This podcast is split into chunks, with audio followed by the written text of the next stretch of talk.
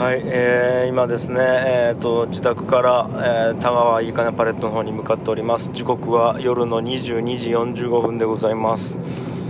いやーちょっとねもう今日本当はね撮りたくなかったですね。ちょっとこうなんかポッドキャストを撮るようななんか気分じゃないというか、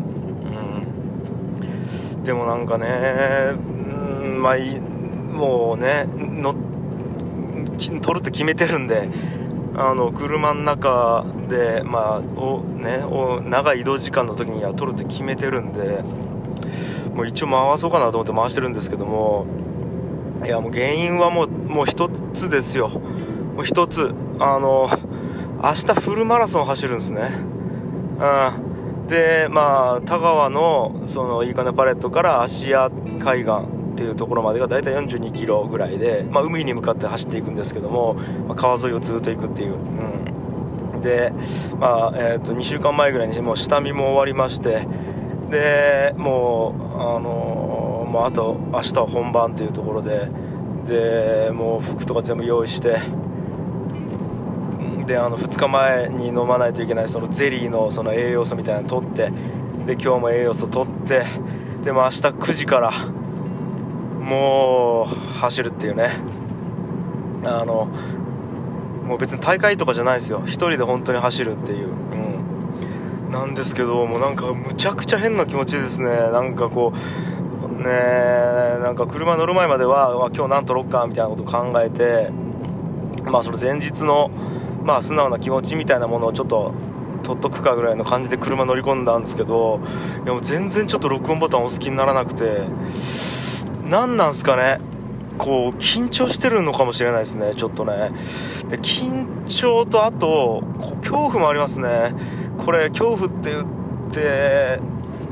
ねあのいわゆるそのあれですね。きついのが怖いとかいうそういう恐怖じゃなくて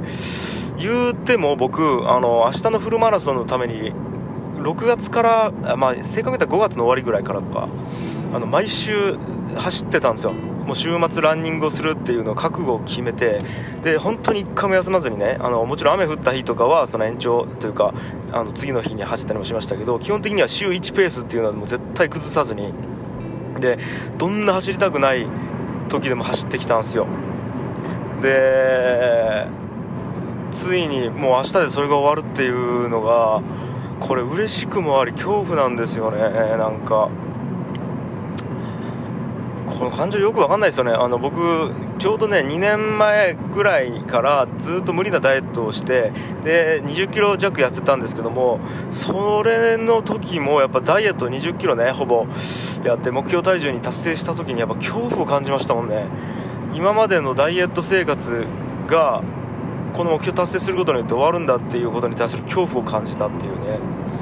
この恐怖っていう感情がね未だになんかうまく説明できないですよね。何なんですかね。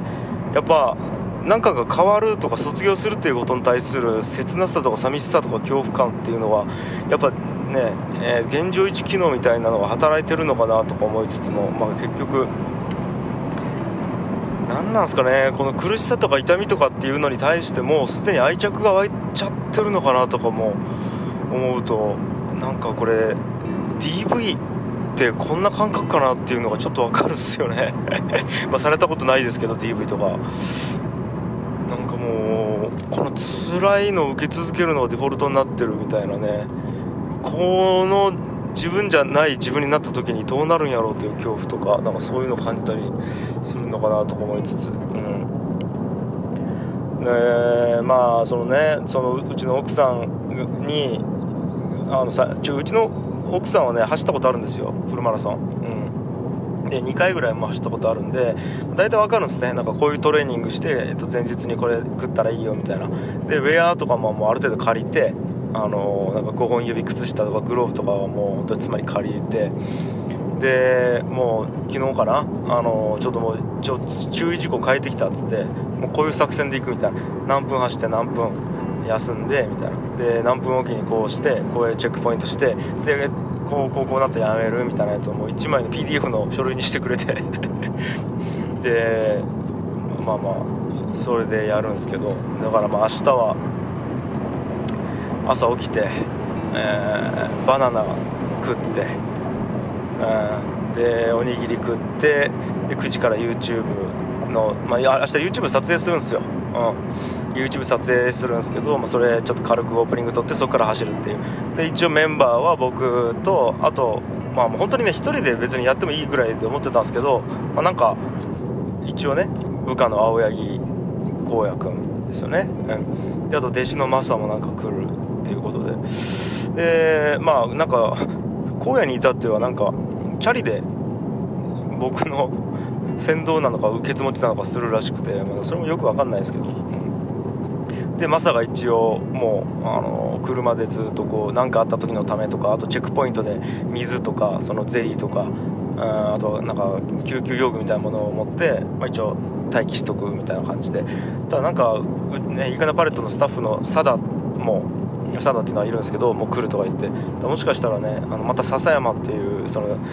まあまあまあもう、うん、後輩って言ったらいいかな、うん、後輩も来るかもしれないしあとなんか僕の同期のエッグ矢沢とかももしかしたら来るかもしれないしみたいなことで、うん、なんか意外と賑やかになるかもなと思いつつでも別になんか、うん、僕は本来孤独で走ろうと思ってたんでなんかそれもそれね変な気もしますけども、まあ、とはいえこの間ね車で下見行ったんですけども多分これマジで1人でやってたら死んでたらだろうなっていうところはちょっと感じましたね多分ね。荷物とかそのあとはなんかねルート取りもねちょっと難かったんですよね。なんか川沿いをずっと行ってたらなんか途中でなんかなんていうんですか中洲みたいな感じになってて中洲っての地名の中洲じゃなくてこう地形の中洲ですね。Y の字になっててあのずっと川の右を行ってたらいつの間にかこう行き止まりに当たるからここで曲がらないといけないみたいなチェックポイントがあったりしてなんかそこって結構覚えられないのであやっぱこれ1人でやってたらやばかったなとか思いつつ。でなんかまあ昨日今日かなあの今日か。あのツイッターとフェイスブックに一応書いたんですよね。あの明日はついに、えー、と半年以上、えー、